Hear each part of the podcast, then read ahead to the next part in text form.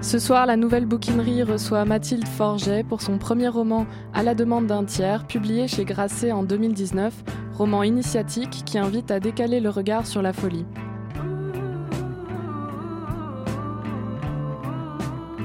Il sera question de requins, d'une narratrice sans cœur au pouls qui s'emballe, de la fabrication des larmes, et on apprendra peut-être pourquoi Bambi est un connard.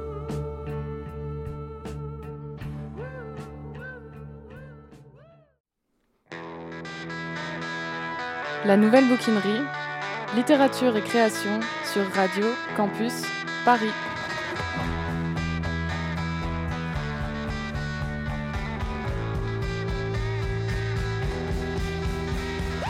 Cette quatrième émission de la nouvelle bouquinerie est préparée et animée avec Marianne Giraud qui a proposé cette rencontre puisque Marianne, tu vas nous l'expliquer toi-même.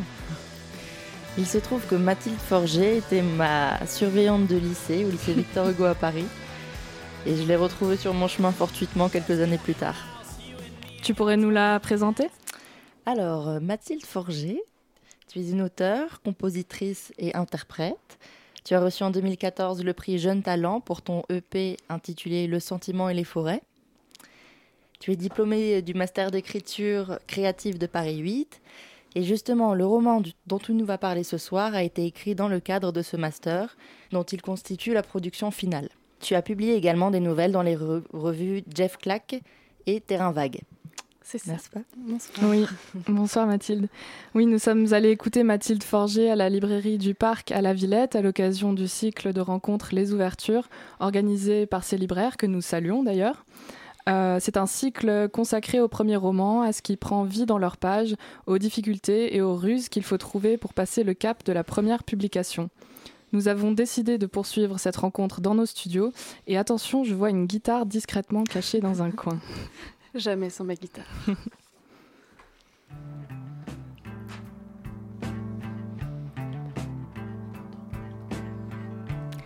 Mathilde, si je devais résumer ton roman en quelques mots, je dirais qu'à la demande d'un tiers est un regard, d'abord, et une voix, qui sont ceux de la narratrice qui, dans un, aller-retour permanent entre passé et présent, repense aux femmes qui ont forgé son rapport au monde et à elle-même, à savoir tout d'abord sa mère, dont le cas sera resté mystérieux pour tous ces psychiatres, et qui finit sa vie en se jetant du haut d'une tour d'un château.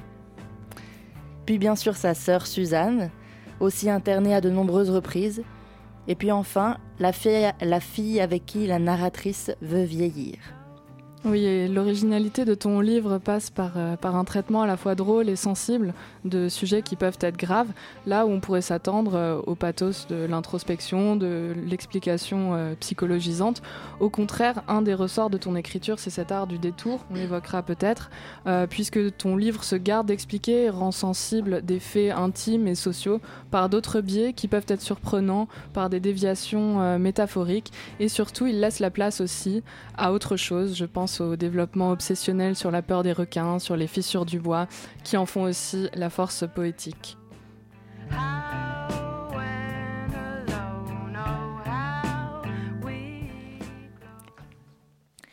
Mais parlons tout de suite de ce titre, à la demande d'un tiers.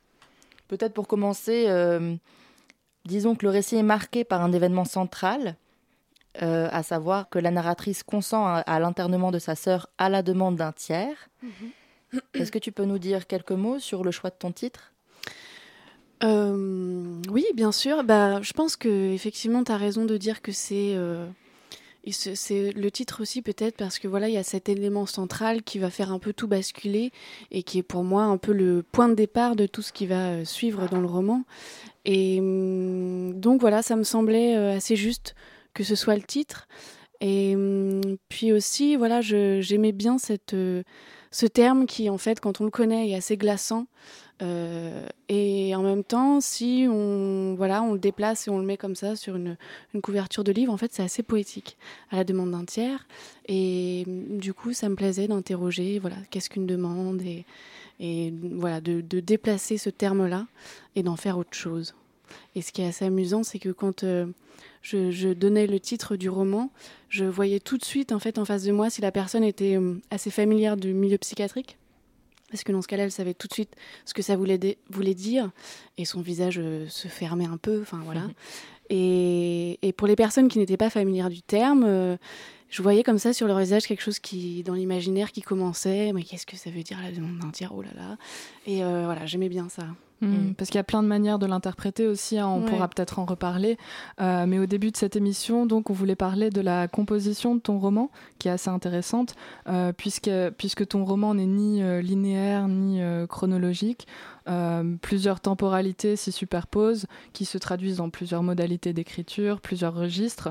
Il y a vraiment un va-et-vient dans la narration entre des souvenirs d'enfance et le présent de la narratrice, mais tu intègres aussi des fragments extra-littéraires, ou en tout cas qui, qui peuvent en avoir l'aspect, euh, un extrait de faits divers, des documents d'archives, des extraits de, de correspondance. Euh, comment euh, comment s'est faite la composition de, ce roman et pourquoi pourquoi est-ce que tu as fait le choix de cette multiplicité des recours littéraires dans un ensemble qui est quand même très composé, très cohérent? Ça a été la partie la plus difficile et la partie où j'ai le plus, enfin ouais, c'est ce que j'ai le plus travaillé et interrogé. J'avais envie qu'il y ait l'enfance, j'avais envie qu'il y ait ce présent aussi de la narratrice. Voilà, une vingtaine d'années, 25 ans, je sais plus. J'avais hum, pas envie de baliser le texte. Ce qui était compliqué, c'est que j'avais pas envie de prévenir le lecteur, ça y est, on est dans l'enfance, enfin, d'avoir une espèce de gimmick, ou voilà, à 7 ans, ah, ça y est, on est dans l'enfance, ou après, aujourd'hui. En même temps, j'avais pas envie de le perdre non plus, donc il fallait que je trouve un moyen de hum, comment dire d'être assez libre euh, dans les, passages entre l'enfance et, euh, et, le présent. Euh, j'avais aussi envie d'être aussi très libre sur la question du, du temps, c'est-à-dire par exemple écrire un passage au passé qui est qui est passé mais au présent je sais pas si c'est clair. Euh, voilà, d'avoir vraiment genre de faire ce que je veux avec le temps parce que ça change vraiment les choses dans les scènes si c'est une scène est au présent ou au passé. Euh, j'avais envie d'avoir toutes les libertés et en même temps de faire quelque chose de très très clair, très lisible, très fluide parce que moi en tant que lectrice j'ai j'ai assez peu de euh, je suis très agacée, enfin je suis peut-être rapidement agacée quand je suis perdue donc j'avais envie que ce mmh. soit assez clair et et le, pour les documents aussi, j'avais très envie que, ça apparaisse, parce que je trouve ça très beau, en fait, les documents, euh, quand ça mhm. apparaît dans les romans. Euh, euh, donc les lettres, les, les, les, pages, les extraits de, du, dossier médical, les, je sais plus, il n'y a pas de mail, non, mais enfin, tous ces, toutes ces choses-là.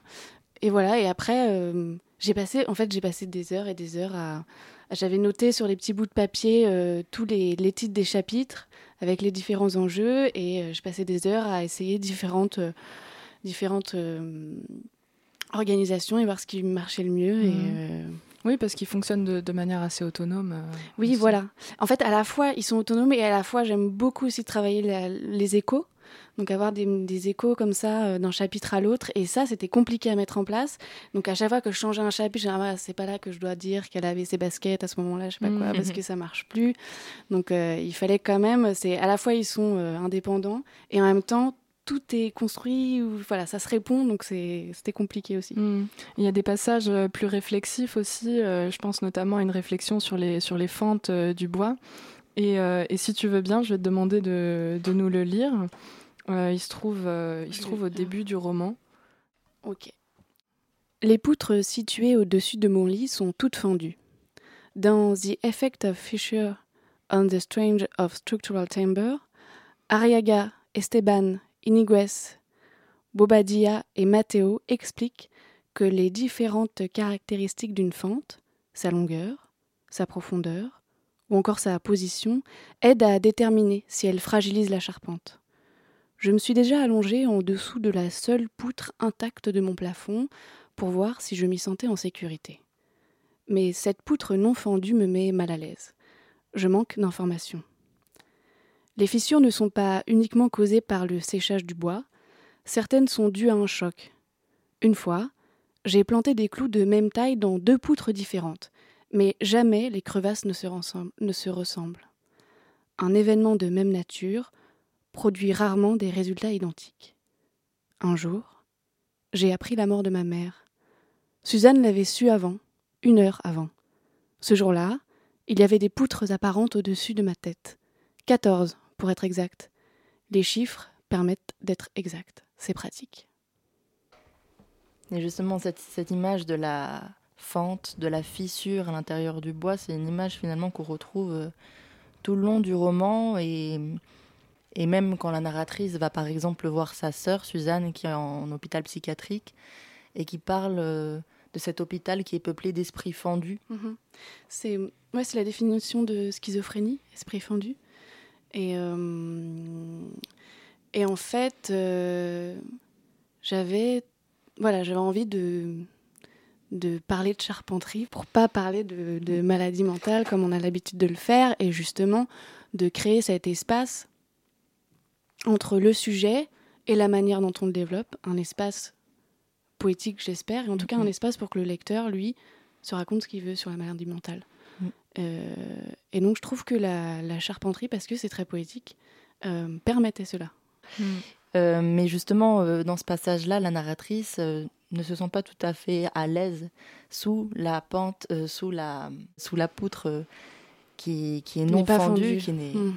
Et justement, c'est un petit peu à l'image de, de, cette jeune fille narratrice pour qui les, les figures tutélaires réconfortantes sont diagnostiquées comme folles. Hmm. on, on, reviendra sur ce terme. Mais justement, je me demande au-delà de parler vraiment de la psychiatrie à proprement parler, ce roman part d'un regard sur la folie.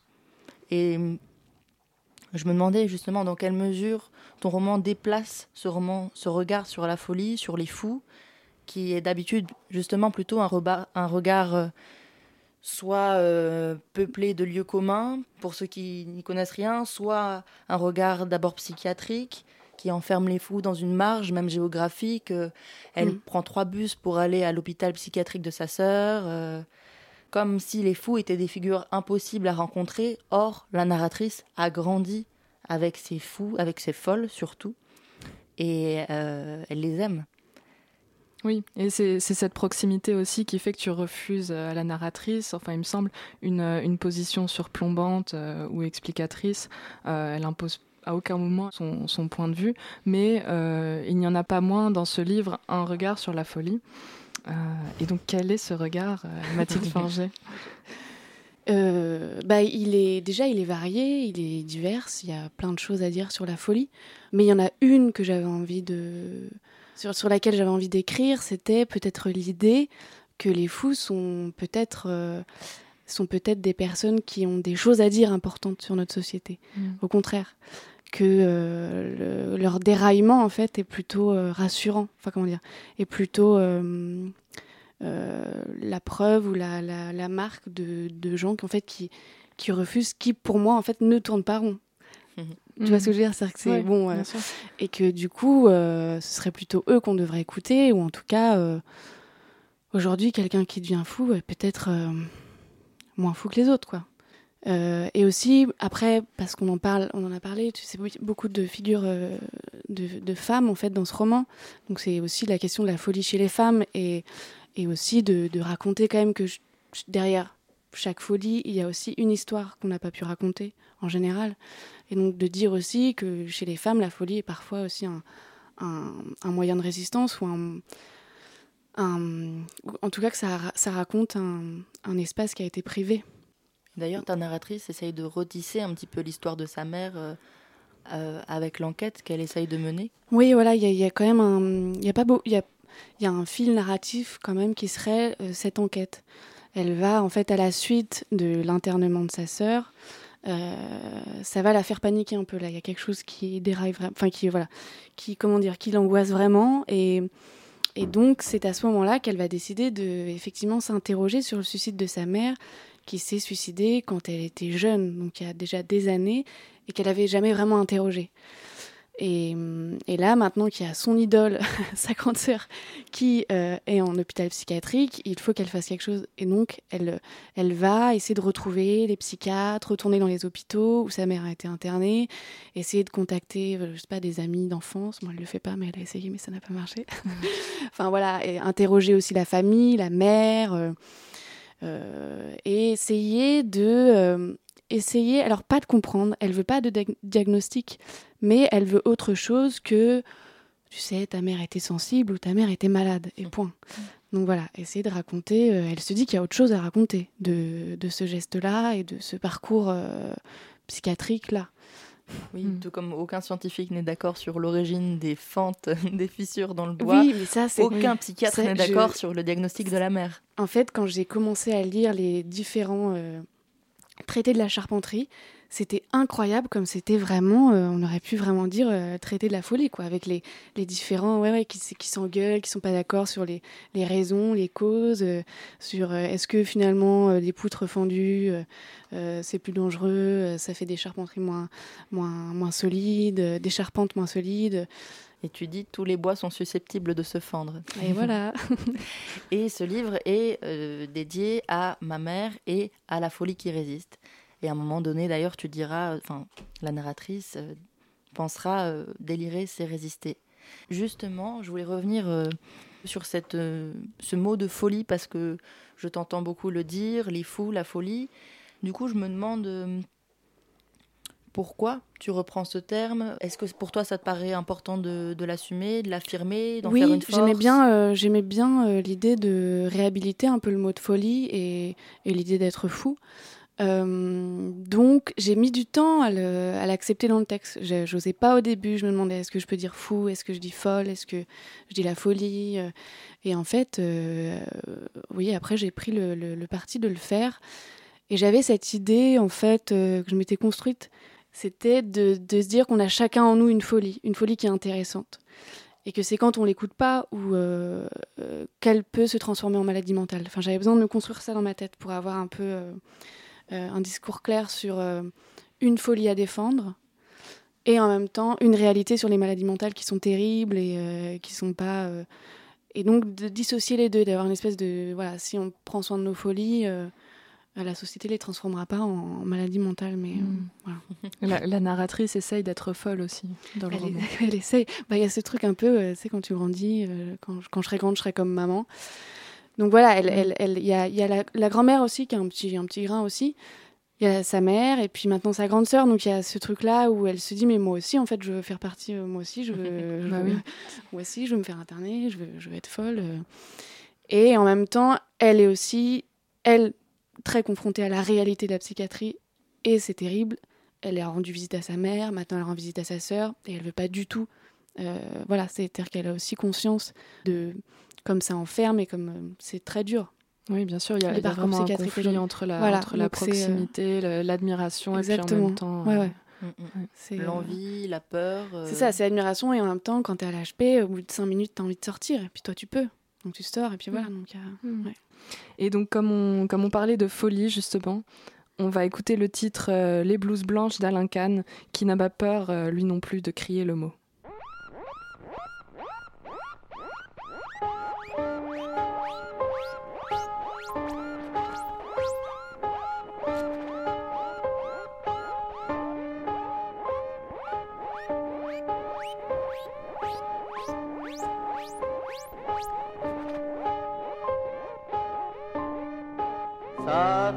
Bientôt trois années, trois années que je suis interné. Oui, interné avec les fous, les fous. C'est à cause de si je suis là, seulement voilà, on ne me croit pas, mais un jour ça va éclater. La vérité. Alors comme j'en ai assez pleuré, toutes mes forces je me mets à crier. Mais puisque je vous dis que je suis pas folle, vous m'entendez? Je suis pas folle, je suis pas folle, je suis pas folle. Et à chaque fois les blouses blanches, encore, toujours les blouses blanches. Elles me disent non,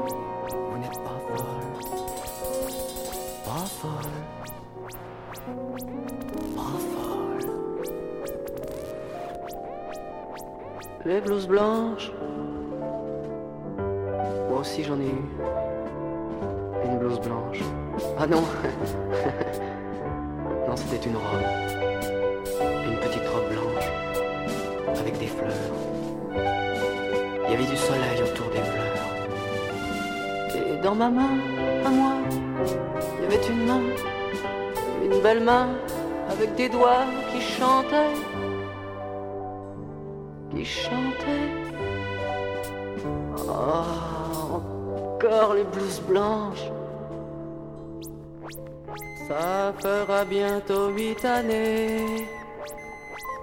Huit années que je suis interné.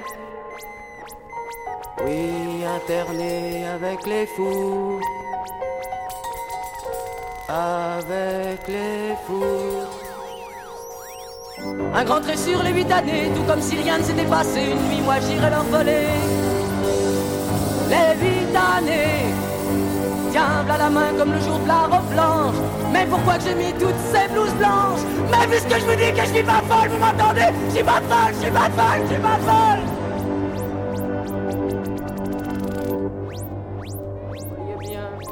que c'était vrai. Je savais qu'elle reviendrait. La main, la belle main qui riait, riait.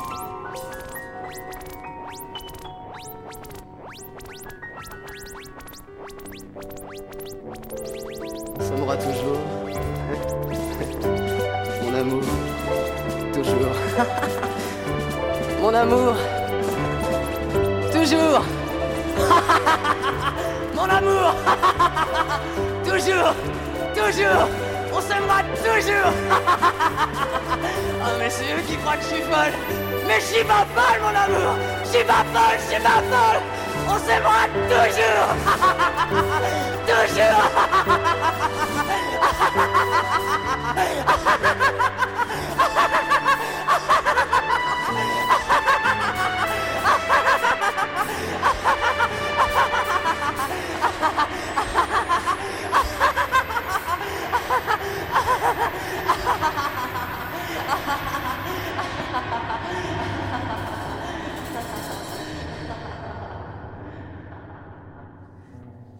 Vous écoutez la nouvelle bouquinerie sur Radio Campus Paris avec Mathilde Forget qui signe un premier roman à la demande d'un tiers chez Grasset. La nouvelle bouquinerie. Vous n'avez rien entendu? Si. Un morceau d'anthologie de la littérature française. La narratrice de ton roman, Mathilde, reste assez euh, opaque finalement, assez intrigante. Elle est, elle est difficile euh, d'accès pour le, pour le lecteur. Elle est, elle est assez, euh, assez en retrait. Et souvent, moi, ce qui m'a frappé, c'est que son discours était construit à partir d'observations presque scientifiques, d'hypothèses qui lui permettent en fait de dire autre chose. hein. Tu, Mm. tu parlais de tout ce traitement métaphorique. Et il y a aussi toute la problématique de la nomination dans ton livre avec un, un travail sur la périphrase puisque tu, enfin, la narratrice s'appelle euh, la fille qu'elle aime, la fille avec qui je veux vieillir. Est-ce que, est-ce que tu pourrais dire que tu pratiques un art des détours, euh, peut-être tant dans, dans l'écriture que... Que dans la vie. Tu as une chanson d'ailleurs qui s'appelle Les Mais détours. oui, c'est vrai, j'ai bien y penser. Ouais. Oui, c'est vrai. Ouais, ouais. Non, mais c'est à la fois dans ton écriture et aussi dans ce qui se passe avec les personnages, dans la, dans la manière, par exemple, qu'a la grand-mère de toujours euh, éviter en fait la, la confrontation et de. Dès qu'il faut parler de, Bah, de la mère, elle euh, propose un goûter. Ouais, ouais, ouais, c'est ça. Donc Bah, l'art plusieurs suprême dans les, dans les familles où il y a des secrets, quoi. On fait des détours. Donc elle, elle a appris comme ça, elle en fait aussi. Mais euh, après, c'est pour la question, c'était aussi pour une question littéraire de, j'aimais bien ouais, aborder des sujets en, en parlant d'autres choses et en, en faisant les, les- ouais, en faisant le, le tour du sujet, quoi. Pour pas y aller frontalement et, euh, et euh, voilà. C'est pour ça que tu as choisi aussi la forme du roman, j'imagine, parce qu'en fait, tu aurais pu, euh, tu aurais pu écrire un, un pamphlet, un essai. un- Ouais, ça, je sais pas si j'en serais capable. Mais oui, oui, non, j'aimais bien euh, pouvoir euh, construire des scènes et faire appel au Takotsubo, euh, faire euh, voilà, tout ça. Hmm, le syndrome du cœur brisé. Le syndrome du cœur brisé, euh, les requins, et ouais, ouais. Hmm. Oui, parce que au fond, euh, l'objet de ce livre, c'est moins la thématique de la psychiatrie pour elle-même, euh, peut-être que le parcours initiatique de la narratrice. Oui, oui, surtout. oui, oui, je pense qu'effectivement, euh, j'avais le point de départ, c'était ça, hein, c'était une critique de la psychiatrie. Enfin, en tout cas, c'est ça qui m'animait. Et puis, effectivement, j'ai un peu dérivé avec cette enquête et tout ce que ça m'a apporté, et tout ce que, tous les sujets qui sont apparus et que j'avais envie d'approfondir, la curiosité, voilà, où ça nous mène. Et, euh, et ça a changé un peu l'histoire. Mhm. Et du coup, une question que je me posais justement, c'est qu'il y, y, y, y a, ce conflit-là euh, qui est que l'internement à la demande d'un tiers euh, fait de la narratrice ce tiers en fait. Oui, oui, c'est elle le tiers, tout à fait. C'est elle qui a signé. Et donc là aussi, il y a quelque chose d'assez terrible pour elle parce que elle, elle, elle, pourrait peut-être se dire, enfin, s'être dit en grandissant que elle, elle aurait pu sauver sa mère, qu'elle aurait fait autrement. Elle a un peu comme ça ce regard romantique sur la folie. C'est un peu facile aussi d'avoir un regard un peu romantique. Je, veux qu'on n'enferme personne. Je suis contre la psychiatrie, etc. Et là, elle se retrouve concrètement à faire interner sa sœur et ça prend euh, quoi là, elle a un rendez-vous comme ça ça dure euh, 30 minutes et 30 minutes après elle a signé les papiers quoi. Mmh. Et tu dis dans Donc le là c'est les contradictions mmh. aussi c'est euh, c'est difficile. Mmh, pardon t'avoir coupé. Non, non, tu, tu, dis aussi dans le passage qu'elle n'arrive plus au moment où elle signe le papier, qu'elle n'arrive plus à entendre sa propre voix. Donc il y a ce conflit entre, Ouais. entre l'amour de la sœur, la, la connivence qu'elle a avec elle. hein. Tu écris aussi que, que leur Madeleine de Proust euh, vient du même paquet. Oui. C'est une, jolie expression. Euh, et en même temps, euh, au moment où la sœur a, a donc des, des crises de folie, elle n'est elle n'est plus dans le, même, dans le même camp que la narratrice. Oui, quand elle fait des. Oui, oui, il y a ce moment où elle. euh, Mais, euh, mais parce que c'est aussi très compliqué. euh, Il y a aussi cette question. J'avais envie de t'écrire aussi sur la question du délire et de la parole délirante. Et de, cette, cette chose qui est assez terrible où quand quelqu'un a été diagnostiqué, sa parole est délirante. Donc, il n'y a pas de. Voilà, ça ne sert à rien d'essayer de comprendre. c'est. Et quand en face de soi, on peut avoir quelqu'un qui a été diagnostiqué, on peut mettre du temps. On a d'abord envie de, croire ce qu'il est en train de nous dire. Il y a, il y a forcément une logique. Moi, je crois que dans tous les délires, euh, il, y a, quelque chose de, qui est vécu. Ça parle de quelque chose de réel. Mais parfois, ça part un peu loin et on ne sait jamais à quel moment, nous, on va se dire Ok, là, ça part trop loin. Là, je peux plus comprendre. Et quand c'est quelqu'un qu'on aime, en plus, c'est très compliqué de décider Là, là j'arrive plus à la suivre. Et c'est compliqué, d'autant plus quand la personne en face de soi commence à se méfier. Euh, dans l'extrait que on va t'inviter à lire Ouais. d'ici 30 secondes à peu près, c'est euh, la narratrice est face à sa sœur qui est habituée à être incomprise mais comprise de sa sœur. Oui, et oui, oui. comment faire Souvent dans les phases de délire, j'ai l'impression que la narratrice, comment dire, Elle garde veut la rester face. du côté, elle veut rester du côté euh, de la sœur. D'abord parce qu'elle y croit. Enfin, je veux dire, il y a pendant, elle, elle croit sa parole pendant un bon moment, et après, quand ça part trop loin, elle, a- elle sait que si elle met en doute sa parole, sa sœur va du coup se braquer, et là, il y a quelque chose qui va les séparer. La peur d'une rupture. Voilà. On va trop vite là. Non, non, d'une rupture. euh, Euh. Oui, oui, oui, oui, bah, complètement. Oui, d'une séparation, d'une séparation. et euh, d'une séparation des madeleines. Où tu vois, enfin, on pourrait après filer le truc et dire Mm. quand on a passé toute son enfance avec quelqu'un, on veut pas. Enfin, c'est compliqué, oui. Mm. Bah, on va, on va t'écouter justement euh, lire l'extrait en question. Alors je. Tu, tu peux même le lire dès le début parce qu'il y, a- il y a un passage euh, qu'on aimait bien avec Marianne où il est question d'un, je crois, d'un dessin pour, euh, pour le père qui est une bonne mère. Suzanne a les yeux bleus. On doit se retrouver pour boire un café vers 14h place de Clichy. C'est à mi-chemin entre nos deux appartements. Elle a quelque chose d'important à me dire. Il pleut et je suis en avance. Je ne suis jamais en retard. Certainement à cause de mon éducation protestante. Je m'abrite à l'intérieur de la librairie de Paris. Avant d'entrer, je remarque que la majorité des livres en vitrine abordent le même thème. Le livre de ma mère, d'Albert Cohen, Ma mère, c'est inconnue de Philippe Labro. La mère parfaite est une mytho de Virginie Duplessis. Je demande une explication au libraire. Il me répond avec enthousiasme que c'est la fête des mères. Je suis gênée par son entrain car même si ce n'est pas vraiment le maréchal Pétain qui l'a institué, la fête des mères c'est douteux et dangereux. Comme à l'école, où il fallait que je ruse pour ne pas me faire repérer. Pendant que les autres élèves étaient absorbés par la confection de leurs cadeaux, je dessinais des loups à tête de requin. En regardant l'horloge, j'ai croisé le regard de la maîtresse qui semblait préoccupée. Pour avoir l'air concentré, j'ai continué de dessiner. J'ai mis des baskets à mes loups, beaucoup trop, et je me suis rendu compte que mon dessin n'était pas vraiment dans le thème. Alors j'ai ajouté des fleurs entre les loups. J'ai senti le parfum de la maîtresse qui se tenait juste devant moi. Elle a posé sa main sur mon épaule et a dit Tu pourrais dessiner quelque chose pour ton père, pour lui dire que c'est une bonne mère. J'ai regardé autour de moi, les autres me fixaient. Je ne suis toujours pas une révolutionnaire, alors j'ai écrit au-dessus de mes loups, à tête de requin et à trop de baskets, pour Victor, qui est une bonne mère. La maîtresse est retournée s'asseoir, fière de m'avoir fait participer à la fête. Joséphine ne comprenait pas que j'appelle mon père par son prénom, mais j'avais remarqué au cours d'un repas que si je devais dire quatre à cinq fois papa avant qu'il réponde, un seul Victor suffisait à attirer son attention. Papa et maman sont un stratagème pour exclure les enfants des conversations. Je quitte la librairie pour rejoindre Suzanne au Starbucks. Je commande un café au lait, elle un thé. Je change ma commande pour un thé de chai. Rapidement, Suzanne me confie être poursuivie. Je l'écoute. Elle essaye de me convaincre.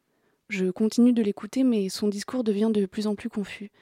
J'essaye désespérément d'y trouver une logique, mais je n'y arrive pas. Suzanne commence à se méfier. Alors je fais semblant d'adhérer totalement à son discours pour ne pas perdre le lien avec elle. Je joue le jeu. Les clients assis à côté de nous ne savent pas que j'ai besoin d'aide. Et Suzanne ne veut pas que je réponde à mon portable. J'essaye de prévenir Victor discrètement par texto en gardant mon portable dans la poche. J'essaye de ne pas trop l'écouter car je pourrais finir par la croire. Son regard change. Il serait plus prudent que j'appelle les pompiers, mais, je n'ai pas la force de la laisser seule dans sa nouvelle réalité. Je reste avec elle, encore un peu. Il faudra bientôt nous séparer, établir la frontière, choisir un camp, mais pas tout de suite. Je reste quelque part entre deux réalités, près d'elle. Je ne sais pas dans laquelle se trouve mon Tetchai, mais il est mon seul allié du moment. Je vois dans ses yeux deux regards se disputer la place. Elle tente de résister, elle suffoque, me regarde et semble me demander de l'aide. Elle lutte. Je le vois sur son visage. Quelque chose s'empare d'elle. Nous sommes maintenant deux à avoir peur. Ses joues sont rouges. Autour de nous, la vie continue. Je la vois essayer de s'accrocher à un détail qui pourrait la rassurer, mais pour elle, le décor a changé, et il ne lui évoque plus rien de familier, d'identifiable. Bientôt, moi aussi, je serai une menace. J'appelle les pompiers avant de perdre totalement le lien avec elle. Non. J'appelle les pompiers parce qu'elle me le demande. Je leur indique que nous sommes au Starbucks. J'ai envie d'ajouter que c'est exceptionnel, que je n'y vais jamais et que moi aussi je trouve ça scandaleux, 5 euros, pour un thé. Je prends Suzanne par les mains. Dehors, ils sont déjà là. Un pompier s'entretient avec elle dans le camion, un autre reste avec moi sur le trottoir. J'aimerais lui raconter comment ma sœur mettait une ceinture autour de son pull pour raffiner sa taille quand elle était petite, et qu'après avoir trouvé ça ridicule, je faisais la même chose dans ma chambre. Une fois, elle m'a surprise, s'est approchée et a légèrement redescendu la ceinture en disant, en disant Comme ça, c'est mieux. Alors dans cet extrait, justement, on retrouve des, thèmes qu'on a déjà abordés, le rapport à la sœur, imbibé d'admiration, la question de la, nomination avec Victor, l'idée de choisir son camp, dont on vient de parler. Et, euh, et, cet extrait raconte justement parfaitement la distance qui se creuse entre la sœur et la narratrice lors d'une crise de folie. L'amour n'empêche pas l'internement. Mhm, Donc cet internement, euh, qui est le moteur de l'enquête que la narratrice va faire sur sa mère, sur la mhm. folie de sa mère, on voit qu'il y a une sorte de répétition du sort. Et justement, moi, je voulais t'amener à une question plus sur celle de la généalogie, de la lignée, de comment la narratrice se construit se positionne par rapport à cette lignée et euh, à ces figures de femmes euh, folles, mais qui en demeurent euh, pas moins modèles. comment elle se positionne Je sais pas, mais en tout cas, sur cette question de la folie comme ça qui traverse sa famille, et qu'à un moment donné, quand elle vient attraper sa grande sœur, là, il y a quelque chose qui qui, euh, qui vient la, la, la perturber. La, Là, elle a envie que quelque chose s'arrête, qu'un cycle s'arrête, et qui est finalement celui du silence et du tabou dans la famille. Puisqu'il y a aussi quand même ce lien que, j'ai que, je, que je fais dans le, dans le roman de la folie, euh, qui surgit à des moments où la parole a été euh, confisquée. Et elle se rend compte de ça. Mm. Euh, tout au long de son enquête et dans les histoires de sa grand-mère, de sa mère, euh, de sa sœur. C'est toujours des, folies qui apparaissent quand la parole n'a pas pu, euh, n'a pas eu d'espace en fait, n'a pas été entendue. Enfin bref, voilà. Et donc, quand bien même elle a tout cet amour de, la folie, elle, elle, se dit que là, il y a elle a envie de briser quelque chose qui, qui est en fait le, le, cercle du tabou et du silence qui, qui comme ça, traverse un peu les différentes générations de sa famille. Et quand on demande, mais est-ce que du coup tu penses que la folie c'est héréditaire? Euh, Non. Par contre, ce qui est héréditaire, enfin ce qui est héréditaire, ce qui traverse les générations, euh, euh, c'est ces questions de tabou et de silence. Et donc, donc elle décide, dans l'idée de sauver sa sœur, mais au final, c'est plutôt elle qu'elle sauve, de d'aller, voilà, de redonner la parole, de, de briser les silences et les tabous de sa famille. D'ailleurs, petite parenthèse, souvent les tabous et les silences sont, sont, sont liés à des persécutions masculines. Oui, oui, bien sûr. Mais ça, c'est encore la question aussi de la folie euh, chez les femmes. Quoi. Derrière, il y a quand même souvent, en fait, euh, eu euh, une, domination et, et, des histoires voilà, qu'on ne pouvait pas raconter. Et c'est sûr. Et alors, pour finir sur ce thème de la narratrice, qui est un personnage qui m'a qui m'a passionné Non, c'est vrai, je me demande qui est-elle en, vérité. Enfin, on ne sait jamais vraiment, euh, ah après avoir lu le texte. qu'elle se livre beaucoup. Elle se livre beaucoup, mais elle ah prend beaucoup de précautions. Oui, oui, non, c'est vrai. Elle, elle, demeure opaque et c'est ça qui la rend euh, belle aussi, c'est son mystère. Euh. et notamment, ce, qui ce que j'ai adoré, c'est son rapport comment dire, sa passion, notamment pour. en fait, il faut savoir juste qu'elle voue une passion totale pour le, pour le requin. Elle mhm. connaît absolument tout, le nombre de dents, le mode de vie. Euh, elle va régulièrement visiter un requin à l'aquarium et, précisément ce qu'elle aime, c'est l'observer, sentir sa respiration cardiaque s'accélérer quand il s'avance, ensuite la sentir se calmer quand il s'en va. Mhm. Il y a un rapport euh, aux objets, euh, comment dire? De fascination. oui, de fascination. De, mais comment dire, toujours un mélange d'attrait et de peur vis-à-vis des, des objets qu'elle aime ou des objets de désir.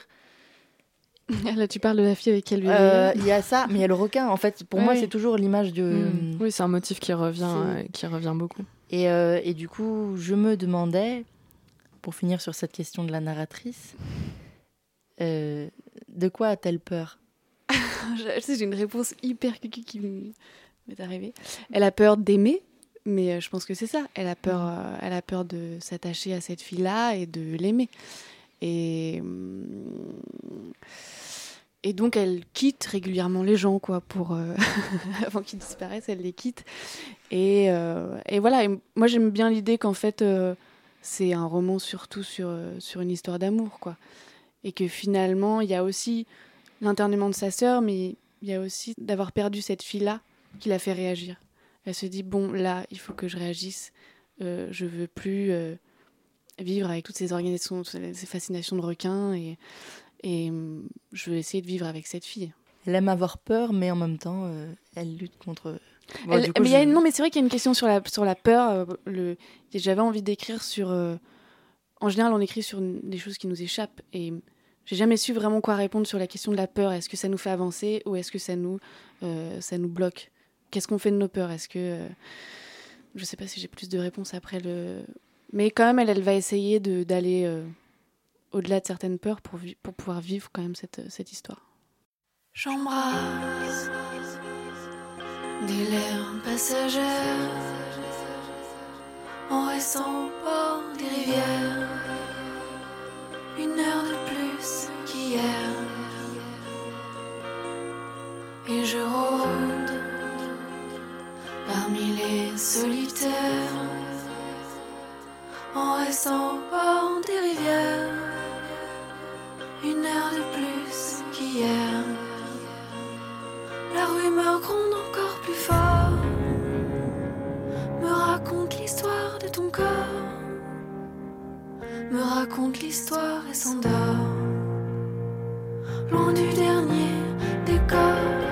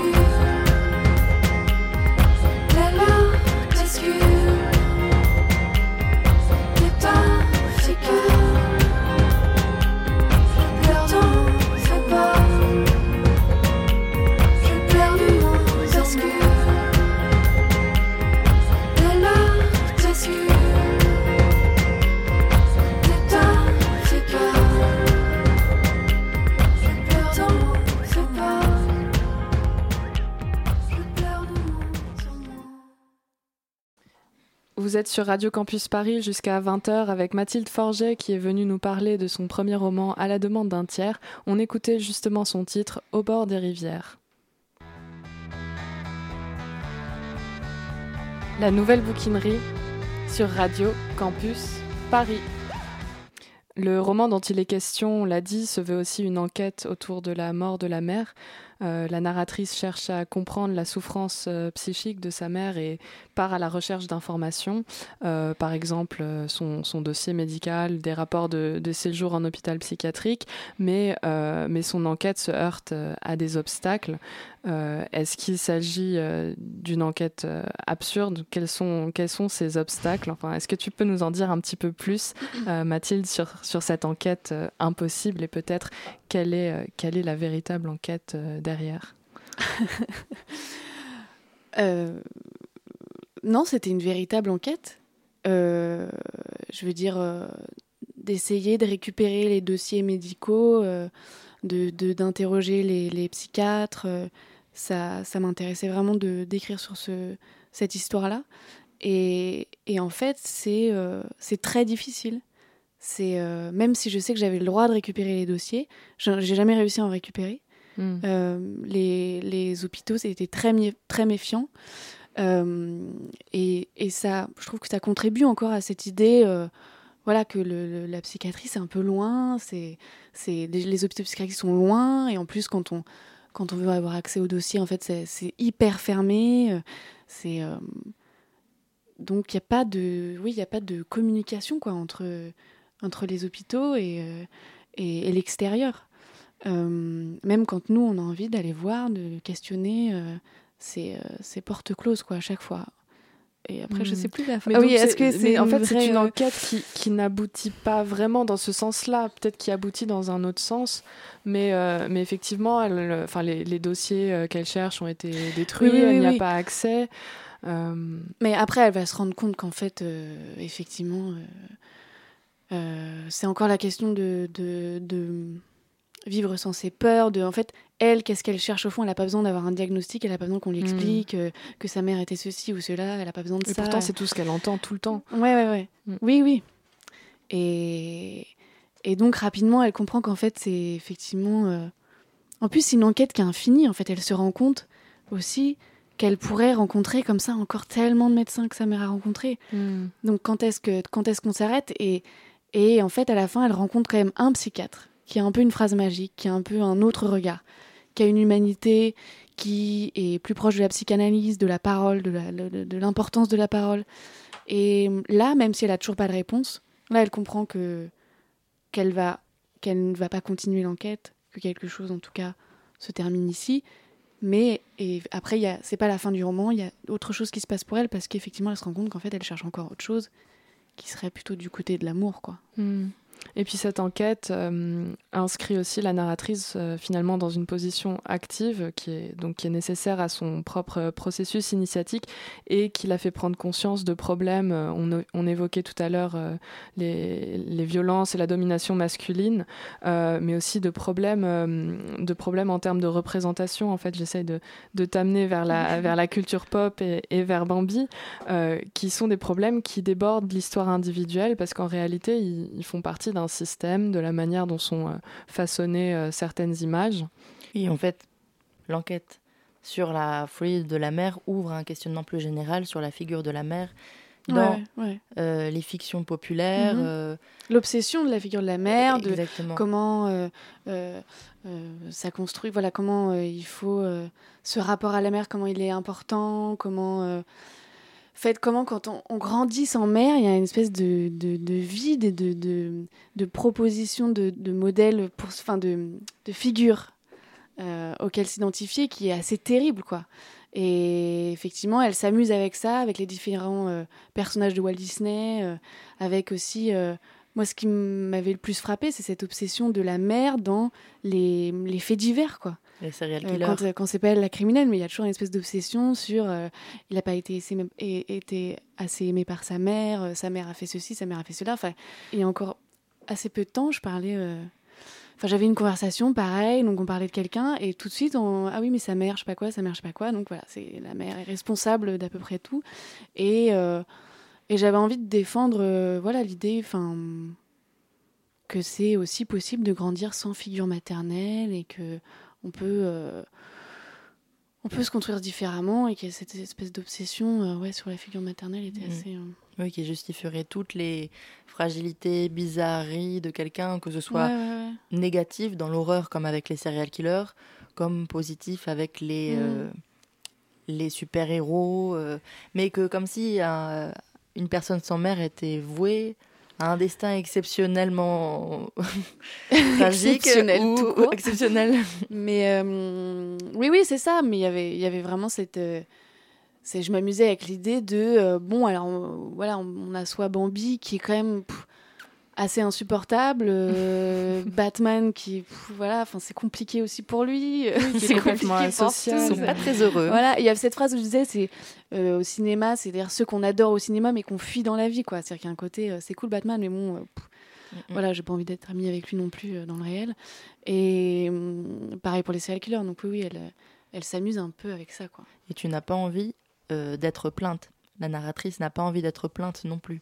Non, c'est ça qui est aussi terrible, c'est aussi quand on raconte son histoire d'avoir tout de suite en face une projection de tout ce que tu vois, de tout l'imaginaire. Donc, euh, tu peux dire bah voilà, j'ai perdu ma mère, elle a d'un coup en face de toi, lui, celui à qui tu dis ça, il a Bambi, il a tout dans la tête, il a les serial killers, il a je sais pas quoi, et, et, euh, et là c'est terrible et et donc en fait, es même ton émotion elle est kidnappée quoi. là, voilà, il va falloir que je le console quoi parce que ça a l'air terrible tout ce qui vient de lui arriver là. et, et, donc oui, il y avait aussi ça, s'amuser un peu avec ça, avec espèce de ouais. Oui, donc c'est une association, cette association euh, dans la pop culture entre l'absence de la mère et un destin hors du commun, euh, elle relève en fait du lieu commun. Mm. Euh, et, et, en plus, c'est un ressort qui participe vraiment à une économie narrative, tu le dis dans, dans, ton livre, au sens où, au sens où l'absence de la mère, selon Walt Disney lui-même, permet de faire grandir le personnage plus vite, permet de raconter sa vie, une vie pleine de drames, pleine de rebondissements en 90 minutes seulement. Et puis derrière, il y a aussi toute une idéologie de, euh, la force, en fait, d'un deuil qui se fait de manière très, très rapide suffit d'une petite larme. Mm. Euh, et puis ensuite, l'injonction à, bah, à, devenir euh, adulte. Euh, donc il y a vraiment toute une, une idéologie. Bah, dans Bambi, c'est terrible. La scène, c'est vraiment, ça dure. oui, oui. Je sais plus ce que je dis, mais ça dure quelques secondes. Son père lui dit qu'il ne reverra plus jamais sa mère. Il pleure un peu. Et puis voilà, quoi. Alors que la narratrice, dans ton livre, n'arrive pas, à pleurer au bon moment. Elle écrit J'ai senti qu'il serait préférable que je pleure après la mort de la mère. Et c'est un motif assez récurrent. Oui, oui, cette, cette, aussi cette obligation de, du chagrin, de à quel moment on doit pleurer, de quelle manière, est-ce que c'est trop, est-ce que c'est pas assez? Et elle, euh, euh, effectivement, le lendemain, il y a une espèce, le, directeur vient dans la salle et raconte ce qui s'est passé et propose qu'on se tienne la main, que la classe se tienne la main. Et euh, là, elle sent comme ça autour d'elle qu'il faut qu'elle pleure maintenant et elle se met à pleurer. Et là, il y a une élève qui dit, moi, je pense que ce serait pas que si sa mère la voyait, elle serait triste qu'elle pleure. Donc elle se dit, ok, ça va être beaucoup plus compliqué que prévu. Et, euh, et après, il y a cet écho en fait où dans le présent toute cette réflexion en fait quand même sur les larmes vient aussi de justement une phrase qu'elle entend de cette fille avec qui elle veut vieillir qui lui dit tu pleures jamais et donc là elle se demande quel rapport elle a avec les larmes justement euh, et, euh, et, elle essaie d'interroger ça en fait son, son, rapport au chagrin et, qu'est-ce qui s'est verrouillé ou pas. Mm, bah justement, on va écouter une larme, puisqu'on va, on va écouter l'extrait de Bambi de Disney. Oh C'est une larme silencieuse. Bambi Bambi, viens ici. Regarde. De l'herbe fraîche.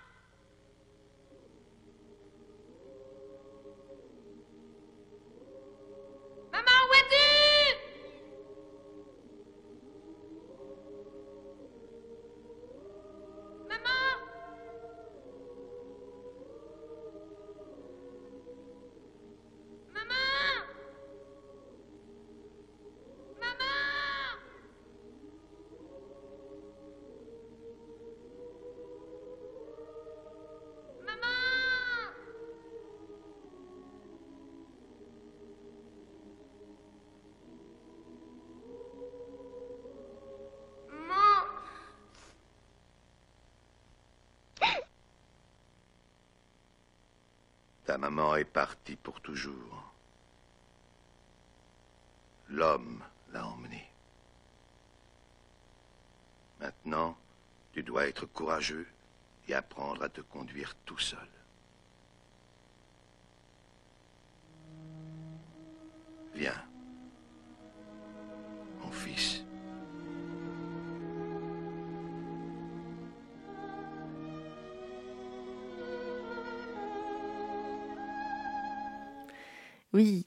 Pleure un coup et tu seras un homme Bambi.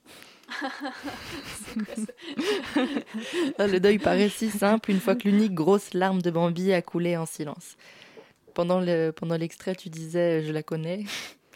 Euh, justement, tu manies dans ton roman plusieurs références populaires euh, Blade Runner, euh, Bambi. et ouais, Blade Runner encore sur la question de la mer, parce que. Non, mais Blade Runner, c'est hein. quand même un truc. Moi, j'étais en train d'écrire le roman. J'avais pas vu Blade Runner et j'ai une copine qui me propose qu'on regarde Blade Runner. Et je vois le début du film et en fait, donc concrètement, ils utilisent, oui, la mer pour différencier les humains des androïdes. Et, et je me dis, mais c'est terrible, quoi. C'est vraiment. c'est quand même vraiment. Hmm. Il faut prouver ton attachement à la mer pour ah être ouais, humain. sinon t'es pas humain, quoi. Et justement, on se demandait, euh, est-ce que pour toi aussi, en tant qu'autrice, il y a un plaisir à manier ces références populaires euh, et peut-être à en découdre avec elle euh, Oui, oui, bah il y a un plaisir parce que c'est aussi ma culture, voilà, et c'est ça fait partie de de mon imaginaire, de, des personnages avec lesquels j'ai grandi. Et, euh, et voilà, et je les trouve inspirants en fait. Enfin, je, tous les chapitres qui parlent ouais, de Blade Runner ou de Batman, tout ça, je trouve qu'il y a plein de choses à dire et que ça peut partir dans tous les sens et que, et que c'est des, ouais, des terrains euh, assez riches en fait. Dernière question. On l'a dit à deux ensemble. Non, non, non, non. voilà, c'est une question piège ça. Pourquoi Bambi est un connard? c'est une phrase récurrente dans ton oui, livre. Oui, oui, hein, mais Bambi est un connard parce qu'en fait, c'est un peu, c'est un peu la narratrice, quoi. Je pense qu'elle elle le déteste parce qu'ils se ressemblent. Oui. Voilà. Merci Mathilde. Merci Mathilde. Et du coup, tu vas, tu vas peut-être euh, sortir ta ah, guitare si tu veux. Oui, bah, je peux chanter une chanson euh, qui est en fait la dernière chanson que j'ai composée juste avant d'écrire le roman. Je n'en ai pas recomposé depuis, je n'y arrive plus. Mais voilà, celle-là fait, fait un peu écho au roman. Elle s'appelle Madame.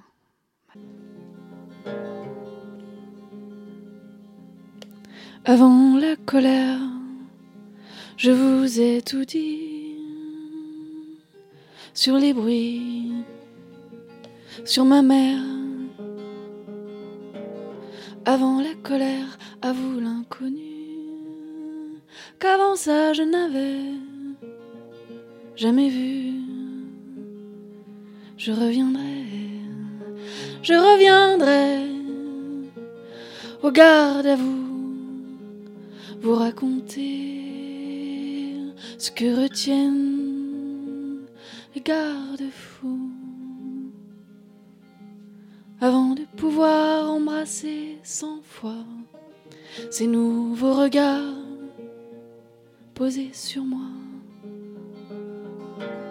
Je passerai vous voir pour compter cent fois cet ancien regard qui fait les cent pas je reviendrai, je reviendrai au garde à vous, vous raconter ce que retiennent les gardes-fous.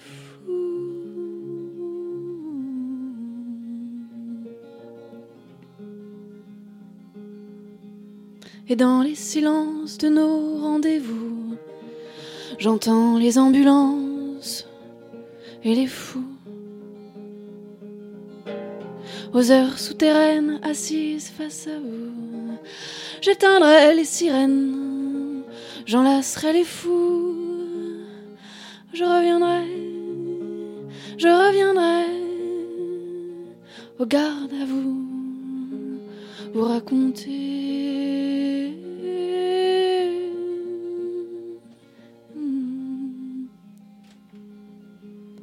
J'aurai du retard à nos rendez-vous. J'embrasse les regards loin de vous. J'aurai du retard à nos rendez-vous. J'embrasse les regards en restant debout. Oui, mais je reviendrai. Je reviendrai au garde à vous pour raconter ce que retiennent les garde-fous.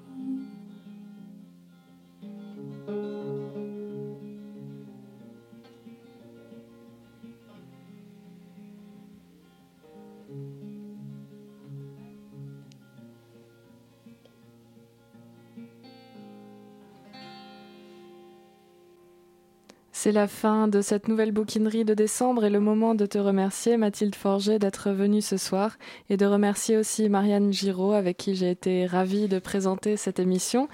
Alors Marianne est comédienne aussi et elle, euh, vous, vous, pouvez aller la voir au Théâtre du Soleil en janvier. Si tu veux dire un mot très rapidement. Tout à fait, du 9 au 26 janvier, du jeudi au dimanche, au Théâtre du Soleil, nous jouons une pièce qui s'appelle Je me souviens, mise en scène par Paul Platel ou comment, euh, dans une petite bourgade, alors qu'une usine ferme, des classes et des trains sont supprimés, chacun de ces habitants du village, nous sommes onze sur scène, essaie de se sauver de l'oubli, de la disparition qui menace le village.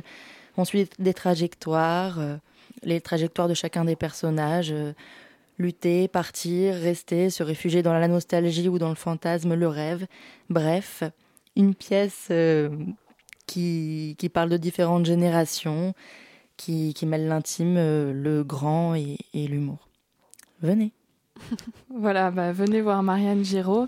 Euh, merci à Margot Page qui était à la réalisation ce soir. Un autre rendez-vous à annoncer, la, nouvelle bouquinerie sera présente à la nuit de la lecture le 18 janvier prochain pour un direct qui réunira les, les émissions littéraires de Radio Campus Paris au bar bouquin à Belleville. Et enfin, je voulais dire que la Nouvelle Bouquinerie et Radio Campus Paris soutiennent le mouvement social et la grève qui ont lieu depuis le 5 décembre et que euh, plus spécifiquement, on est en colère contre ce qui se passe en ce moment à Radio France. Je pense aux coupes budgétaires, suppression de postes, etc. Euh, d'une manière plus générale, cet étranglement financier, cette mise en danger des droits sociaux touche aussi les métiers de la culture, les métiers de l'art et de la création euh, et les structures associatives telles que Radio Campus qui ont une missions vraiment d'éducation et de formation et qui sont déjà précaires. Donc on vous invite à signer la pétition de Radio France sur change.org, à écouter la radio publique, à écouter Radio Dedans Dehors, qui est la, radio des hum, travailleurs et travailleuses de Radio France, Radio Parleur, Radio FPP, Radio Aligre, FM, Cause Commune et j'en oublie, qui sont autant de canaux pour faire entendre cette colère. Et nous, à la bouquinerie, on continuera de créer des contenus qui ne sont pas rentables.